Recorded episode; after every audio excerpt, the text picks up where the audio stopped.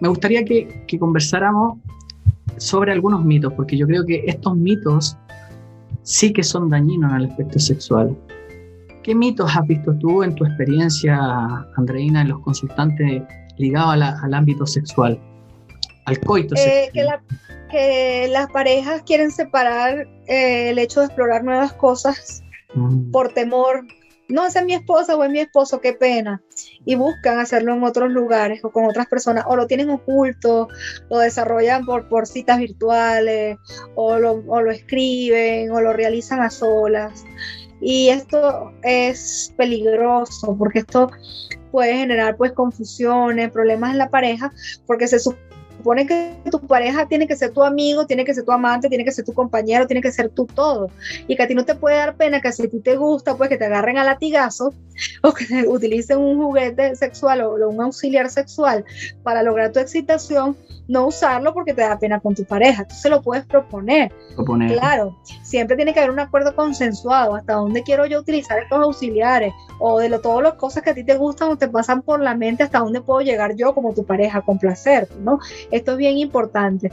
Pero ese es un mito que, que separan como que en mi esposa esta sirve para el sexo, esta sirve para hacerle el amor, esta, eso no existe en una pareja, o sea, eso no puede ser así. ¿ok? Eh, lo, otro es que el otro mito que ya lo hablamos, solamente someter el acto coital a la penetración. El otro es que las personas creen que si no llegan a un orgasmo, como tal no hubo un placer.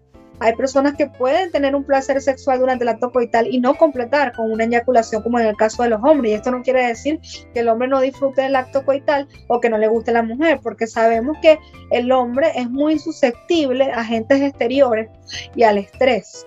Y como la mente es quien manda y da la orden al pene o a la vagina, porque resulta ser que cuando se estimula el pene, esto va por la médula espinal directo al cerebro. ¿Ok? Entonces el cerebro, quien manda la orden de la excitación. Pero si yo estoy pensando aquí en el cerebro que tengo que pagar cuentas, o que tengo un amante, o que tengo que, complacer a esta mujer que es ninfómana, o que qué sé yo, ¿no? Obviamente eso va a hacer como hizo tu paciente, se va a caer o no va a funcionar del todo. ¿ok? Y o simplemente no va a lograr un proceso eyaculatorio. Y esto no quiere decir que no ame a su pareja o que no le guste. Mm. Igual la mujer. Bueno, voy otra vez pasa por, por, la parte pélvica, la vagina, pasa por los ovarios, sube por la médula espinal, llega al cerebro, el cerebro está pensando en las compras, en el niño, no sé qué, no hay una lubricación. Entonces, este, obviamente va a doler la penetración, no va a ser eh, placentera y esto no quiere decir que esa mujer no ame a su pareja. Entonces, por eso es que es tan importante hablar, comunicarse, ver qué está pasando y con estas nuevas prácticas sexuales, pues explorarlas y saber y entender que estos gustos se pueden complacer y que la pareja está para complacerse hasta donde tengan sus límites. Sí, es, bien interesante lo que mencionas y también llevándolo al, otro extremo, a mí me pasa mucho que de repente llegan a la consulta eh, las parejas y cuando hago la entrevista individual con, la mujer, tienen este mito de que, que, el hombre siempre quiere. Entonces me dicen, es raro que él no quiera ahora. Exacto, y me dicen, me estará siendo infiel o algo está pasando, porque supuestamente está el mito de que el hombre siempre quiere el coito sexual. Esto no es verdad, el hombre no puede querer, puede de repente tener un mal día en el trabajo, tener problemas económicos, también le puede doler la cabeza, puede tener fatiga y no puede tener ganas, pues eso es normal. Exacto. Otra cosa que, que también llega a mucha consulta y, y, y que que también es dañino y que también tiene que ver con ciertas creencias culturales ah, más, más antiguas.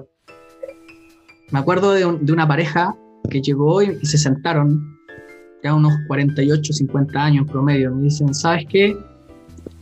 Queremos separarnos. Y queremos separarnos de la mejor manera posible porque tenemos hijos, tenemos nietos. Y bueno, sabemos que tú eres terapeuta de pareja y, y queremos separarnos. Perfecto, le digo yo.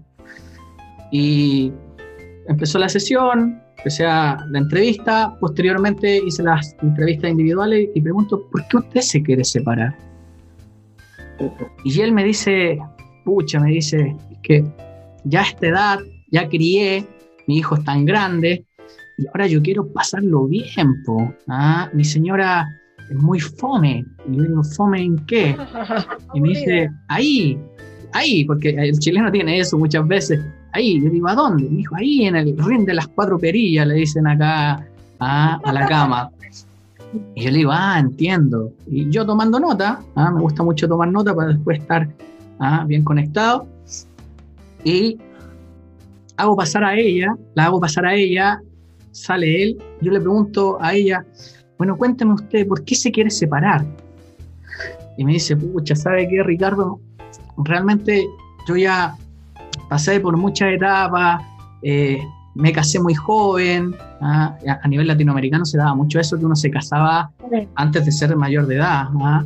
y, entonces realmente yo quiero vivir, ¿ah?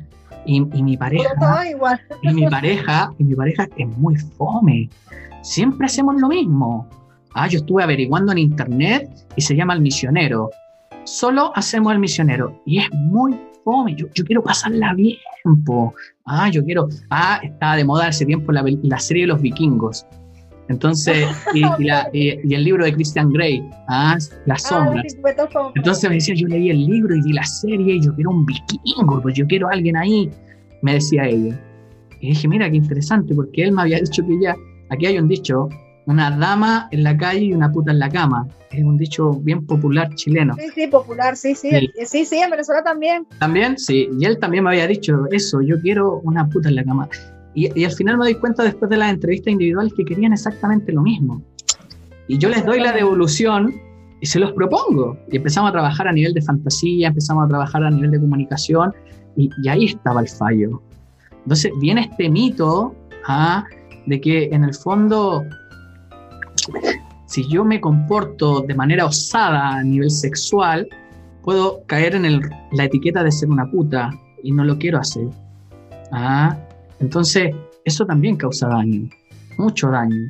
Y, mucho más cuando tenemos una cosmovisión un poquito más del Evangelio, como nos evangelizaron ah, de Europa cuando vinieron a conquistarnos en Latinoamérica y nos metieron ahí un sinfín de creencias.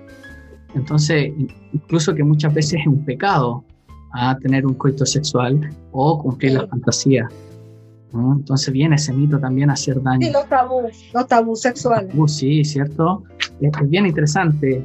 Perfecto. La autoestima. ¿Cómo crees tú que interfiere o potencia la relación de pareja y la actividad sexual? Sí, la autoestima es necesaria porque si yo no me siento bien con mi cuerpo, si no me siento bien en el acto coital, cómo lo hago, cómo es mi destreza, esto va a traer conflictos, esto va a traer inseguridades en la pareja. Mm. Entonces yo pienso que ambos tienen que trabajar un poco en su imagen, este, más allá de, que tengan que ser de, un estándar o una talla, sí trabajar su imagen, qué le gusta a mi pareja, cómo arreglarme para seducir, cómo sentirme bien yo también, porque a veces yo le digo a la mujer, pero bueno, pongas un baby doll, este, un disfraz, algo que, que le renueve la, la, la, esta acto coital, que se enciendan las llamas allí. Entonces, no, porque a mí me da pena, porque me veo gordita, o porque me salió un cauchito, un rollito, este, y no, porque cuando uno va al acto sexual, uno va tan conectado a amarse, a tocarse, a sentir placer, que estas cosas pasan como a un segundo plano. Y en el hombre, tú lo debes saber más porque obviamente eres hombre, no está pendiente de eso en el sexo, que si tienes estrías, que si tienes celulitis, que si tiene un rollito, eh, lo que quieres es quiere y ya. Entonces cuando ve a su mujer con estas cositas pequeñas, si sea rellenita, o si tenga cierta contextura igual, se va a excitar.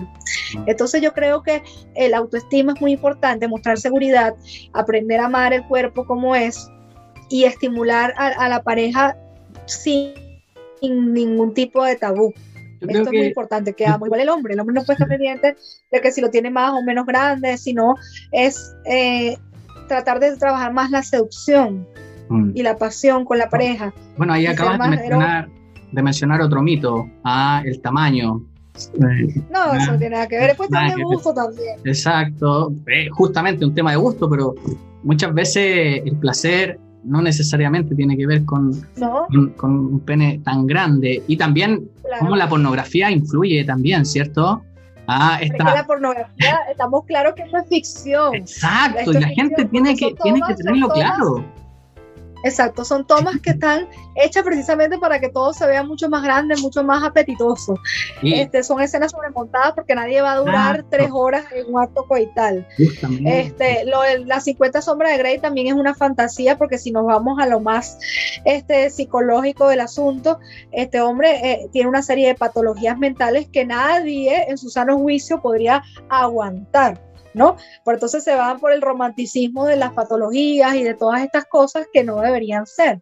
Mm. Qué, bueno que, aclaraste esos dos términos.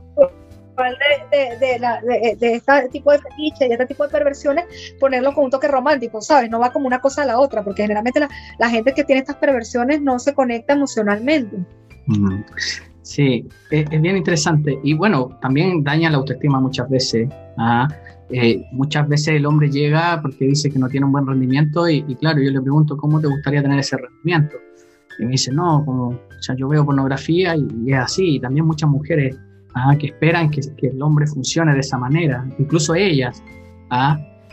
Y ahí va también esta, esta configuración de su autoimagen, del yo, de la seguridad de sí misma.